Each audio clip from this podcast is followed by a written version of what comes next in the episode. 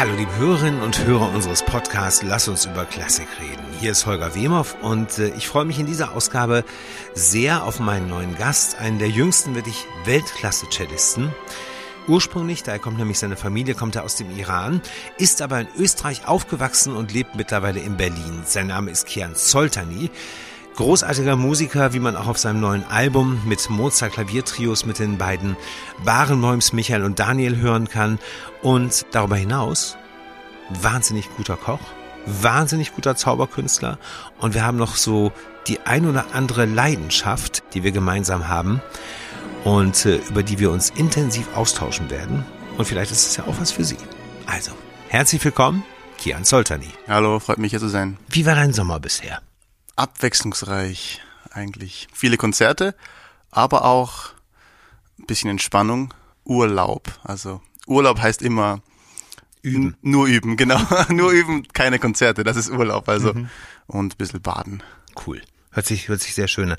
Obwohl Sommer ist ja eigentlich immer so die Festivalzeit, auch die klassische, ne? Hast du auch einiges gespielt in diesem Jahr? Ja, ich war ein paar Mal in Amerika, äh, in den USA mit einem sehr, also komischen Zeitplan quasi. Ich war äh, eben in, äh, wo, in New York habe ich mhm. gespielt und in dann Colorado und dann bin ich für eine Woche wieder zurückgeflogen hierher und dann wieder zurückgeflogen nach Chicago für drei Tage nur und dann wieder zurückgeflogen. Das war ein Hin und Her, also Wo Jetlag. Du dich gerade vom Jetlag erholt hast, fällst du in den nächsten. Quasi, oder ich habe gar nicht erst versucht, das irgendwie zu überwinden, sondern ich bin quasi drin geblieben in der amerikanischen Zeit irgendwie. Also es gab ein paar Festivals, Ravinia Festival zum Beispiel, ja, war ich berühmt. zum ersten Mal jetzt. Ja. Und das war echt toll, so Open Air Konzert vor 9000 Leuten. Wahnsinn. Und dirigiert hat äh, kein anderer als Itzhak Perlman den man sonst als Geiger kennt natürlich, aber der jetzt auch mittlerweile dirigiert und ähm, wir haben uns zum ersten Mal getroffen und es war für mich also großes Privileg und eines meiner großen Vorbilder Absolute zu treffen. Legende. Ja, ja total. Absolut. Kian, ich habe auch gesehen in deinem Schedule, äh, das ist nicht das letzte Mal Amerika für das Jahr gewesen. Du hast in Naples, glaube ich, noch einiges vor in diesem Jahr, oder? Genau, oder, ja. Oder demnächst, sagen wir es so. In der nächsten Saison. Genau, in der nächsten Saison. Nicht mehr in diesem ja, Kalenderjahr, ja. aber im, in der nächsten Saison ja. allerdings, genau, gehe ich nach Naples. Also es ist gerade so am Beginnen. Amerika hat gerade für mich begonnen quasi. Also genau die letzte Saison, würde ich sagen, war so der Startpunkt für mich, mhm. wo wir angefangen, wirklich haben angefangen, einen Fuß zu fassen dort, wirklich mit Orchestern regelmäßig eine, eine, Verbindung aufzubauen. Bisher hatten wir ja mehr so Europa gemacht, also wenn ich sage wir, meine ich jetzt mich und mein Team ja. und Management und, und so weiter.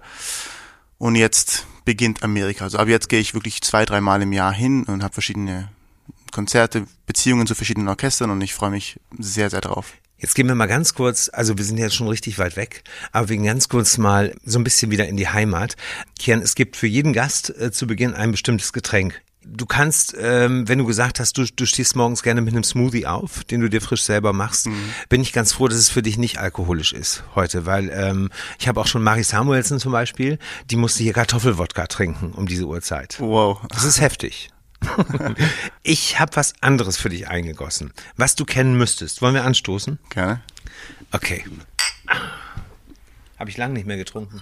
Ja, ja, ja kenne ich. Da kenne ich sofort. Almdudler, oder? Das ist Almdudler. Mhm. Magst du den unwissenden äh, deutschen Hörern erklären, was ein Almdudler ist? Ich weiß es selber nicht, ganz ehrlich. Es sieht aus wie Apfelsaft gespritzt ja. und dann schmeckt es doch irgendwie anders. Also es ist auf jeden Fall ein österreichisches Getränk, ja. oder? Ich bin eh überrascht, dass ihr das überhaupt hier habt. Weiß nicht, wo ihr das, auf welchem Schwarzmarkt ihr das hier erworben habt. Illegal. okay, gut. Genau. Toll auf jeden Fall. Also es ist irgendwie, irgendwie so ein komischer Apfelsaft, der doch irgendwie besonders schmeckt und und auf der Flasche so so so paar Tirol, ich glaube, ich ein Tiroler Getränk sind so zwar Tiroler drauf. Die Spaß haben auf jeden Fall. Ja, ja, ist auf, auf jeden der Fall. Flasche. ich also ich verbinde das total immer mit Österreich und, und Heimat auf jeden Fall. Genau, ich glaube, da sind wahnsinnig viele Bergkräuter drin. Das wird's sein, ja. ja. Genau. Kia, mein lieber, sag mal, ähm, ich habe gelesen, du du zauberst gerne. Also fernab vom Cello meinst du ja, jetzt, ja. Ja, über das Cello reden wir noch, keine Sorge. also, ähm, ähm, sehr, wie soll ich sagen, selbstbewusster Kommentar von mir gerade. Ja, unbedingt. So, ein bisschen selbstverliebt eigentlich. Ich nehme es zurück. Also ja, ich zauber gerne. Wirklich? Ähm, also ist mehr so wieder so ein Hobby, das ich früher hatte mhm. und das mir so ein bisschen nachläuft jetzt. Irgendwie Leute haben davon gehört und jetzt werde ich nicht mehr los. Aber ich mache es auch gerne noch. Aber es ist nicht so, dass ich jetzt jeden Tag das praktiziere. praktiziere. Okay. Und für die Leute, die es jetzt nicht wissen, was das überhaupt bedeutet, Zaubern heißt einfach so ein bisschen Slide of Hand, also ein mhm. bisschen mit Karten, mhm. diese Kunst der Okay. Kartentricks habe ich wirklich so ein, zwei Jahre lang intensiv mich damit beschäftigt. Okay. Das war so eines meiner Hobbys und ich bin immer noch fasziniert von dieser Kunstart. äh. Aber mittlerweile ist es wirklich, jetzt ist mittlerweile ist es nur, was, es ist, ist noch so ein Partytrick vielleicht. Wenn mal hier ein Pack, Pack Karten rumliegt, dann mache ich einen kleinen Trick zu, zum Vergnügen, aber es ist nichts Ernstes. Schade, hätte ich mitbringen sollen. Äh, und ein paar Leute sind darauf aufmerksam geworden und ich wurde tatsächlich angefragt für einen Kindergeburtstag. Dann, ja, da saß eine Frau, die dann mich gebeten hat, dass ich zu ihrem Inder- Kindergeburtstag komme. Es hat sich dann, es hat sich dann nie ergeben tatsächlich. Du hast nicht zugesagt? Ich habe gesagt, ja, melde dich und dann irgendwie Okay, dann ist aber nicht dazu gekommen. ist nicht dazu gekommen. Du weißt ja selber, heute ist es ja bei klassischen Musikern so, die brauchen gerne zur Vermarktung noch so ein Add-on. ich ich habe aber schon einen Add-on. Ich bin der the Prince of Persia. Hat man mir schon Natürlich gesagt. bist du das, genau. Ich kannte tatsächlich Prince of Persia nur durch das Videospiel. Ja, da hat's, hat's angefangen. Da hat's angefangen, Das hat ne? angefangen. Ja, Genau, das, auf der, der- Film auf der basiert Playstation, auf. ja. Also das Spiel ist noch älter als PlayStation. Das Spiel ist erstmal PC. Das stimmt. 2D oder nicht mal PC, Richtig. ich weiß Ja. nicht, also wirklich zweidimensional. Und dann kam es auf PlayStation Prince of Persia, The Sands of Ja. Time und dann eine Trilogie und dann noch Ja. mehr. Ich habe alle gespielt, es war genial. Und dann kam erst der Film. Ob du es glaubst oder nicht, ich habe die auch gespielt. Wirklich? Ja, ich habe ja ja, ich bin ein totaler PS4-Nerd. Ich auch. Ähm, bist du wirklich? Ja, total. Ein Riesenfan davon. Was mich geprägt hat, wirklich total. Also ich habe vor PlayStation sogar noch Nintendo 64 gespielt. Ja, ich auch. Das war genial. Und das beste Spiel vielleicht immer noch aller Zeiten, Legend of Zelda Ocarina of Time. Natürlich. Das hat mein Natürlich. Leben verändert. Ich könnte sogar noch die Melodien mitpfeifen, glaube ich. Natürlich. Ich habe mir sogar, also ohne Witz, jetzt eine Ocarina zugelegt. Mein Vater hat eine Ocarina zu Hause, Okay. er ist ja Blasmusiker. Und habe ich dann Ja, die genau, Melodien... Fagottist, oder? Fagottist, Ja, ja. genau. Und noch andere Blasinstrumente. Und ich habe dann alle Melodien gelernt, auf der Ocarina zu spielen. Wie geil ist das denn? Nerd. Ja. Also wir können, Ja. Noch, wir können noch stundenlang drüber reden. Zwei Nerds. Ja, zwei Nerds. Gut, also Playstation und Zaubern top. Kochen Mittlerweile ja. hat's geklappt. Hat geklappt. Also Mit Anleitung? ähm, ich, ich habe es von Freunden ein bisschen gelernt und Okay. Das hilft meistens sehr. ja, also vor wenn du mich vor einem halben Jahr gefragt hättest, dann Deswegen hätte ich gesagt ich, weil ich nein. gelesen habe, irgendwie, dass du mit Kochen so gar nichts am Hut Nein, hattest. Eine, genau, das Zeit. Mhm. hat vor einem halben Jahr angefangen. Äh, da, dadurch, dass ich auch ab, angefangen habe, vor einem halben Jahr ähm, mich wirklich in Sport reinzusteigern und das intensiv zu machen.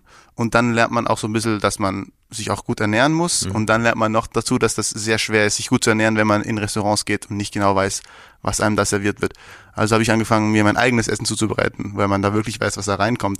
Und dann wirklich eine Leidenschaft dafür entdeckt. Und mittlerweile koche ich viel lieber gerne, als irgendwo anders hinzugehen. Du bist auch so ein, äh, und ich glaube, da haben wir noch eine Gemeinsamkeit, du bist auch so ein richtiger Filmnerd, ne? Total. 100% Filmnerd, ja. Also mit anderen Worten, so, so ein Heimkino-Fan mit, mit äh, su- super optimalem Bild und Ton ist dir gar nicht so wichtig, die kommt auf den Film an sich an. Nee, nee, ich habe ein Heimkino. Hast du auch. Das war mein, das war mein Traum, seit ich ein Kind bin, wenn ich eine eigene Wohnung habe. Ich habe zwar noch keine eigene Wohnung, aber wenn ich sage, wenn ich mal selbstständig wohne, fern von zu Hause, das das allererste, was ich will, ist ein Heimkino. Und das war mein Num Nummer eins Kriterium, als ich die Wohnungen ausgesucht habe. Passt hier ein Heimkino rein, beziehungsweise gibt es eine Wand, die weiß ist und groß genug, wo ein äh, Pro- Projektor, ein Beamer, das und das habe ich, also ich bin in die Wohnung reingelaufen, in der ich jetzt wohne, und das war sofort klar. Die Wohnung will ich, weil die Wand ist perfekt. Und das habe ich. Das erste, es stand noch kein Essenstisch, es stand noch kein Bett, es gab nur eine Matratze, aber das erste, das schon stand, war das Heimkino in der Wohnung. Großartig. Ja. Das ist Hammer.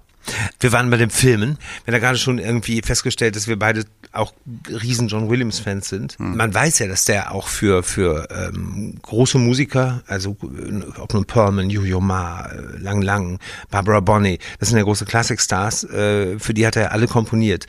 Könnte ja auch noch für dich was kommen. Das wäre doch Man der wagt sich, man wagt zu träumen, ja. Ja, also es müsste dann, also nichts gegen ihn, aber es müsste relativ bald passieren, oder? Also ähm, er ist jetzt schon wirklich ähm, ja, ein reifer Mann. Ja, ja. Und sein Also- letzte Star Wars Musik hat er gerade auch komponiert. Ne? Das genau, wie er selber gesagt hat, das ist der letzte Soundtrack, Ja. Mhm. den er machen wird. Äh, Disney behauptet, es ist der letzte Star Wars Film, stimmt natürlich, stimmt natürlich überhaupt nicht. Selbstverständlich nicht. Genau, aber wenn er mal weg ist, dann ist es tatsächlich in einer gewissen Art wirklich der letzte Star Wars Film, Ja, weil für mich auch. Star Wars ist 90 Prozent ist die Musik. Ja. Und ich finde sogar, dass äh, die die Ableger auch äh, mit mit der äh, Musik, die eben nur in Rudimenten ja, war keiner. Es war ja bei Jurassic, äh, Jurassic Park genauso. Äh, alle Komponisten, die danach kamen oder Harry Potter, die haben sich natürlich auch bei den John Williams Themen bedient. Natürlich. Aber trotzdem hörst du eben diesen Unterschied. Natürlich, ja. Das ist einmalig. Er hat aber gesagt, dass er trotzdem weiter komponieren wird. Ja, ich glaube, er wird komponieren bis zum letzten Atemzug. Das Ja. Ist, er kann ja nicht Ja. Ihr habt euch ja schon mal getroffen.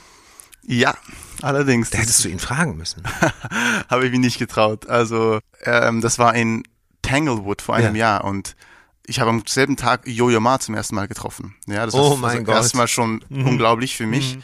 Und ich wusste aber, dass John Williams, die haben zusammen ein Stück uraufgeführt. Genau, er hat ein Stück für Jojo Ma geschrieben, das er dann an dem gleichen Konzert, wie ich gespielt habe, uraufgeführt hat. Und dann nach dem Konzert eben bin ich zu Jojo Ma gegangen, habe gesagt, ähm, kann ich dich bitte meinen Gefallen bitten? Und er so, äh, anything, ja. Und sagt, bitte stell mich John Williams vor. So, natürlich, habe mich sofort in der Hand genommen und dann sind wir direkt zu ihm in die Garderobe und er ist unglaublich netter, freundlicher, warmer Mann, wie ein so ein netter Opa. Und äh, dann habe ich eben ein Foto jetzt mit den beiden, Jojo Ma, John ja. Williams und ich. Also das werde ich meinen Enkelkindern noch zeigen das und erzählen. Ja. Unbedingt. Mein Lieber, lass uns über, über dich und deinen äh, Familienhintergrund reden. Kann man sagen, dass du so dein erstes Album für, für die Deutsche Grammophon ist ja Home? Da war in Deutschland, Österreich und äh, eben deine Heimat oder deine, deine, deine Ursprünge, deine Wurzeln vertreten als Prince of Persia. Könnte man sagen, dass das auch äh, nach wie vor deine drei Heimaten sind? Total. Ja. Ja ich sehe es wirklich eigentlich mehr als eine Heimat. Also für mhm. mich, wenn ich sage wirklich Heimat ist, es bleibt einfach Österreich und Vorarlberg mhm. vor allem. Da bist du aufgewachsen. Da bin ich geboren, mhm. aufgewachsen, also habe bis zu meinem 19. Lebensjahr mhm. da gewohnt. Für die, die nicht wissen, wo Vorarlberg ist, ganz im Westen von Österreich ähm, der schönste Teil natürlich mhm. von Österreich. Und es grenzt direkt an die Schweiz, mhm. es, es, grenzt an Deutschland, an Liechtenstein, also vier Länder, mhm. Eck quasi, nicht nur drei Ländereck. Mhm. Ähm, und das ist, das ist einfach für mich Heimat. Obwohl eben, wie du schon angesprochen hast, meine Herkunft eben der Iran ist. Meine mhm. Eltern, mhm. Eltern kommen oder kamen in den frühen 70er Jahren nach Österreich, sind dann geblieben. Beruflich, ne? Beruflich, als professionelle klassische Musiker mhm. zum Studieren nach Wien und dann später nach Vorarlberg gezogen.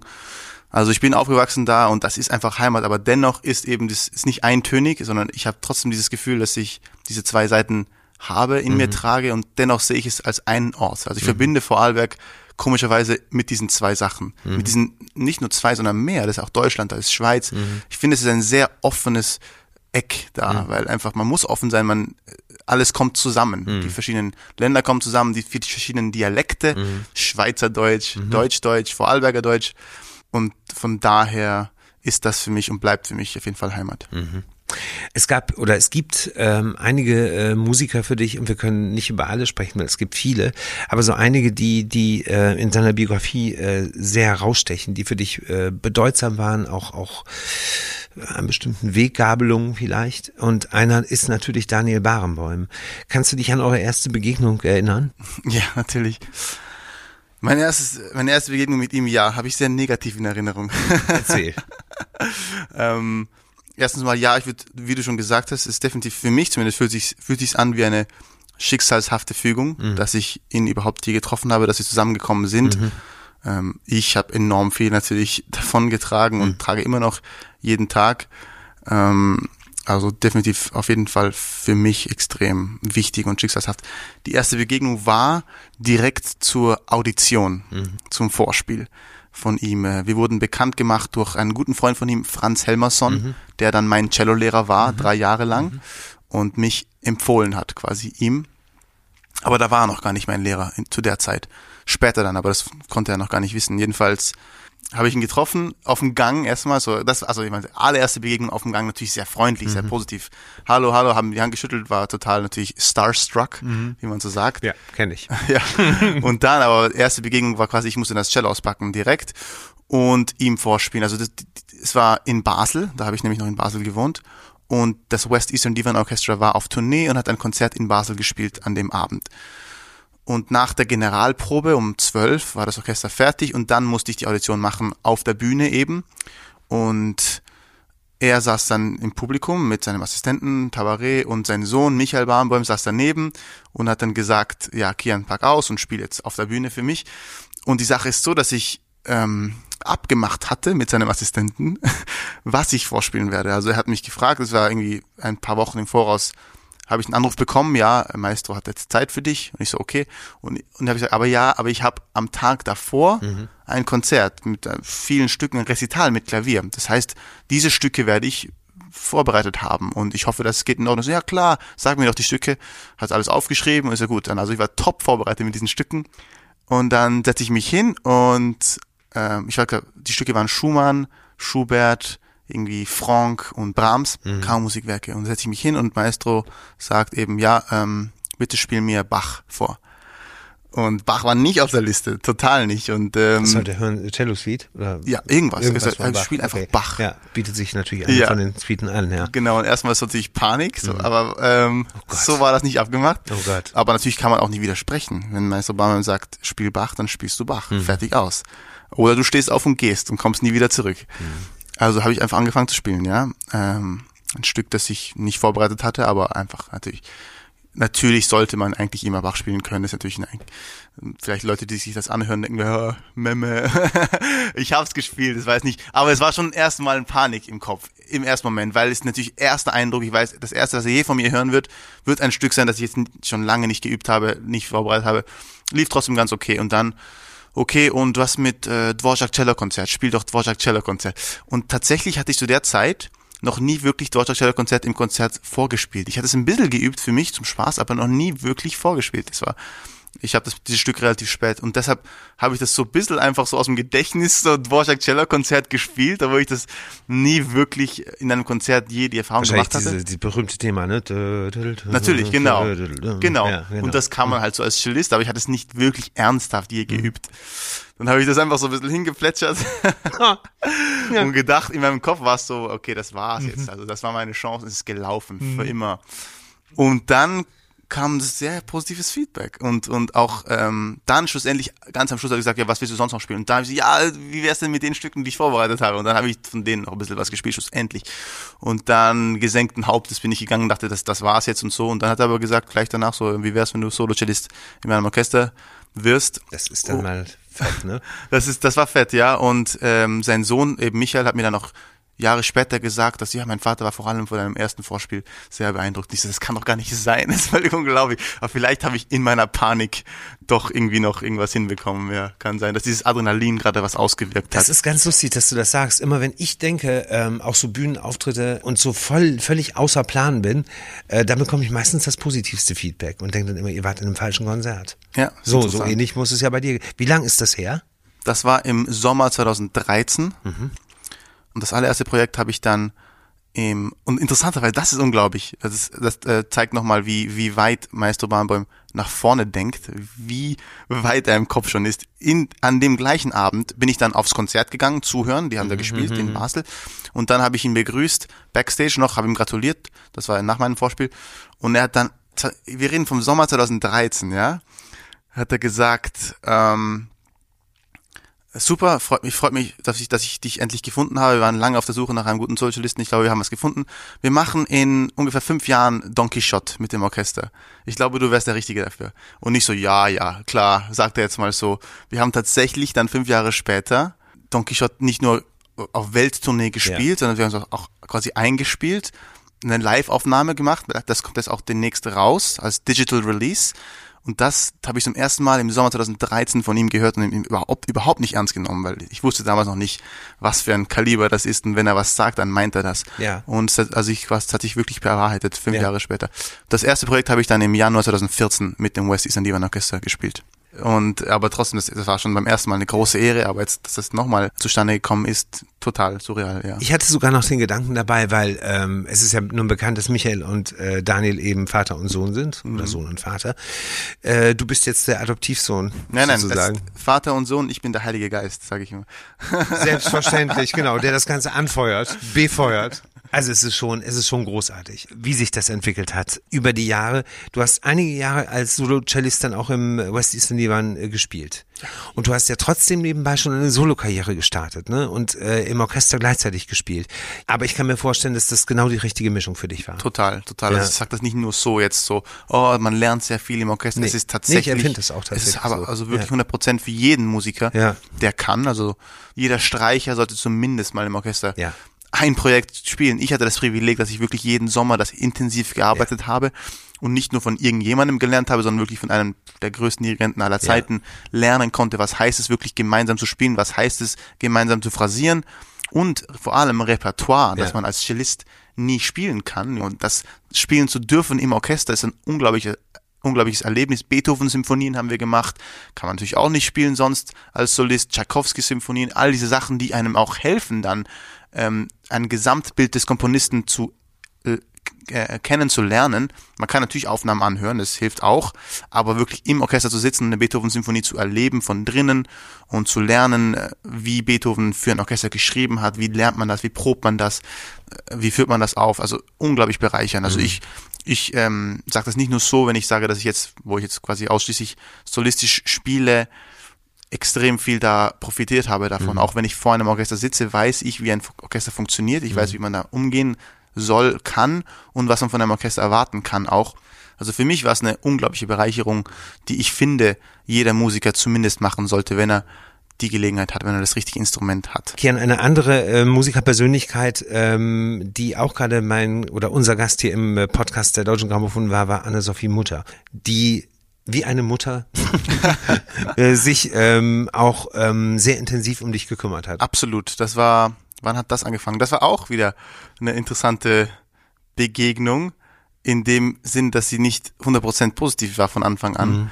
Ähm, irgendwie zieht sich das durch, mein Leben durch. Ich weiß nicht, vielleicht liegt es an mir. Nein, das glaube ich, nein. Das, nein, also. Vieles, was zu Beginn nicht so ganz stimmig ist, wird nachher, äh, du kennst doch auch das äh, äh Wort von den Generalproben. Wenn die mies laufen, wird die Premiere der Hammer. Allerdings. Aber in dem Fall hat es nichts Menschliches zu tun oder irgendwas mit ihr zu tun, sondern es war, liegt daran, ich erkläre das nämlich so, dass ich mich beworben habe als man muss sich ja bewerben für ihre Stiftung, Anne-Sophie. Mutter ja. Stiftung, tolle Stiftung und ich habe mich beworben als 18-Jährige für die Stiftung und habe äh, negativ Bescheid bekommen. Also das meine ich damit, dass die Begegnung, sie hat, ich habe einen Brief, also von ihr wirklich persönlich geschrieben, äh, lieber Kian, toll, tolles Talent, aber äh, du bist noch nicht bereit, mhm. quasi. Ganz ehrlich und offen und nicht so, also wirklich habe es zu Herzen genommen, das mhm. Feedback und noch härter geübt, noch härter gearbeitet. Ich dachte erstmal, es ist gelaufen und ich habe mich auch nicht mehr gemeldet. Ich habe gesagt, okay, das diese Chance verpasst, aber es gibt ja auch noch andere Chancen und so. Und dann äh, drei Jahre später glaube ich. Ich habe jetzt die Zahlen nicht genau im Kopf. Drei Jahre, vier Jahre später, mhm. ungefähr so, plötzlich ein Anruf aus dem Nichts. Ich war auf, auf dem Weg zum Europapark, dahin auf dem Weg mit, mit, mit meiner Schwester und meinem Cousin und so weiter. Ein Anruf, äh, ja, wer ist am Telefon, frage ich. Und die Antwort ist eben, ja, die Assistentin von Anne-Sophie Mutter, sie würde dich gerne am Samstag hören. Ich so, was? Nach vier Jahren, ja. Ähm, wow kannst du am Samstag nach München kommen. Es war eben Mittwoch und ich war im Europapark. Hab natürlich dann gesagt, natürlich komme ich am Samstag nach München, kein Problem. Und sie hat gesagt, ja, bereite das, das, sie will Deutscher, sie will Deutscher Konzert hören, sie will Heidensteller Konzert hören und sonst noch was, was du willst. So gut, alles klar. Und dann ähm, sind wir trotzdem in den Europapark gefahren. Ich war den ganzen Natürlich. Tag dort ohne Cello. Mhm natürlich, äh, und dann am nächsten Tag angefangen zu üben und mich vorzubereiten. Am Samstag dann nach München gefahren und sie getroffen. Und sie hat gesagt, sie hat, äh, sie kann sich noch an meine Bewerbung erinnern, die vor drei Jahren oder vier Jahren war. Und sie hat mich äh, aus der Entfernung beobachtet und verfolgt. Und jetzt hat sie das Gefühl, ich bin bereit. Und dann habe ich ihr vorgespielt und ähm, sie hat mich aufgenommen in die Stiftung. Happy End. Aber ein ganz großes Happy End, wirklich. Wir kommen noch einmal zu deinem Repertoire zurück. Was du auch immer wieder gerne spielst, was nicht unbedingt jetzt Usus ist, ist das äh, Cellokonzert von Lutosławski. Mhm. Das steht auch häufig auf deinem Programm. Ja, es, es steht schon lange, es war jetzt eine große, große Lücke jetzt, mhm. quasi ein paar Jahre, wo ich nicht gespielt habe. Und jetzt aber wieder spiele, den ich mhm. im Dezember in Wien. Aber das war zum ersten Mal, habe ich das eben bei einem Wettbewerb gespielt. Mhm. Das war eine große Herausforderung, weil im Finale dieses Wettbewerbs in Finnland 2013 gab es eine Auswahl von Stücken, eine sehr, sehr enge Auswahl. Sechs mhm. Stücke gab's. Mhm. Und die musste, eins davon musste man auswählen und keins davon hatte ich je gespielt. Oh, das waren okay. alles Stücke, die 20. Jahrhundert oder sogar 21. Jahrhundert eher fernab des abgetretenen Pfades. Mhm. Also es mhm. waren Stücke von eben Benjamin Britten, mhm. Lusoslawski, mhm. Prokofiev oder irgendwelche finnische Komponisten.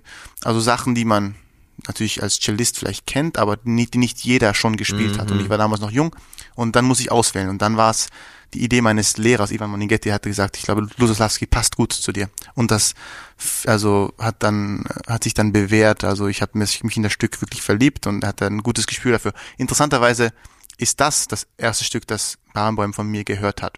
Weil erstmal muss man ein Video schicken an ihn, bevor man überhaupt persönlich vorspielen darf. Und das war das Video, das, das er von Helmerson geschickt bekommen hat, wo auch eben Helmerson in der Jury war, in, der, in diesem Wettbewerb. Und nach diesem Wettbewerb mich an Barenboim empfohlen hat. Also irgendwie dieses Stück war für mich in meinem Leben sehr schicksalshaft, war so ein Türöffner, Turning Point, weil dieses Stück dann quasi Helmerson überzeugt hat, mich an Barnum zu äh, empfehlen und er hat sich das angehört und sich entschieden, mich persönlich einzuladen. Kian, wir haben ähm, neben unserem Anstoßakzent mit dem Almdudler gibt es eine Rubrik, die wir ähm, häufiger in unserem Podcast ähm, einsetzen, die heißt klassisch daneben. Mhm. Das bedeutet, dass uns Musiker erzählen äh, von ihrem peinlichsten Moment auf der Bühne. Ja. Ja. Ja, es gibt sogar ein Video davon. Jetzt fällt es mir gerade ein. Es ist sehr witzig. Auf Facebook gibt es das.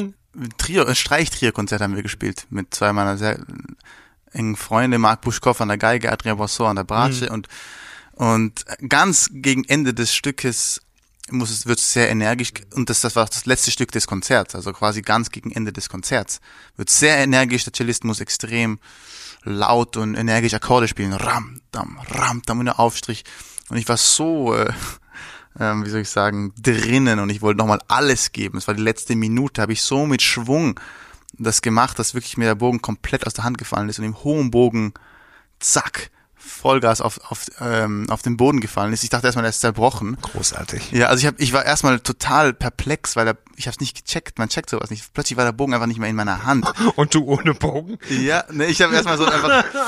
Und okay. da im Video ist es aber sehr witzig. Im Video ist es alles, also in meinem, in meinem Kopf hat, es, hat sich das irgendwie 20 Sekunden lang angefühlt. Mhm. Und dann schaut man sich das Video an, es ging alles so wahnsinnig schnell. Ich habe dann sehr schnell gemerkt, wo der Bogen ist. Und äh, ich habe so aufgesprungen? Ich bin so quasi aufgesprungen, quasi halb, habe mich okay. nach unten gebückt, den Bogen aufgehoben und dann sofort wieder weitergespielt. Aber das Witzigste ist natürlich, wenn man meine Kollegen beobachtet, wie die reagieren und versuchen total krampfhaft das Lachen zu unterdrücken, Natürlich. aber nicht so ganz erfolgreich dabei sind. Und ich selber auch kann danach das Grinsen nicht äh, unterdrücken. Also wir, wir, lächeln dann alle oder lachen eigentlich alle. Man darf ja auch nicht vergessen, sowas gefällt dem Publikum ja. Total. Es ist ja nicht so, äh, es ist natürlich in dem Moment ein ganz schlimmer Moment weil es einfach peinlich ist, aber im gleichen Moment äh, merkst du einfach, dass äh, manchmal ist es auch ein Stimmungslöser. Ja, zusätzlich ja nochmal. Mhm. Ich freue mich erstmal ähm, jetzt auf dein neues Album, auf Mozarts äh, Klaviertrios mit ja. den beiden Barenbäums. Ist auch so ein richtig schönes Projekt, was die, was das Vorgängeralbum eben auch so abrundet. Und mir hat das richtig viel Spaß gemacht. Ja, mir hat es auch Spaß gemacht. Kian Soltani, vielen Dank. Vielen Dank. Musik, Filme, Kochen, Gaming, Leidenschaften, die uns äh, verbinden. Und ich glaube, viele von unseren Hörern mit uns auch. Das war mein Gast Kian Soltani in der heutigen Ausgabe unseres Podcasts Lass uns über Klassik reden. Und ich freue mich sehr jetzt schon auf unsere nächste Ausgabe. Ich persönlich bin ein ganz großer Fan von ihm. Tenor Benjamin Bernheim. Großartiger französischer, junger, lyrischer Tenor, neuer Exklusivkünstler, neuer Exklusivtenor der deutschen Grammophon mit einer Stimme zum Niederknien und ich freue mich wahnsinnig auf diesen Gast. Und wenn Ihnen diese Ausgabe gefallen hat, dann können Sie uns natürlich auch abonnieren, kostenlos. Und dann haben Sie alle Podcasts, alle vergangenen Ausgaben mit Anne-Sophie Mutter, mit Rolando Villason und wie sie alle heißen, auf einen Schlag.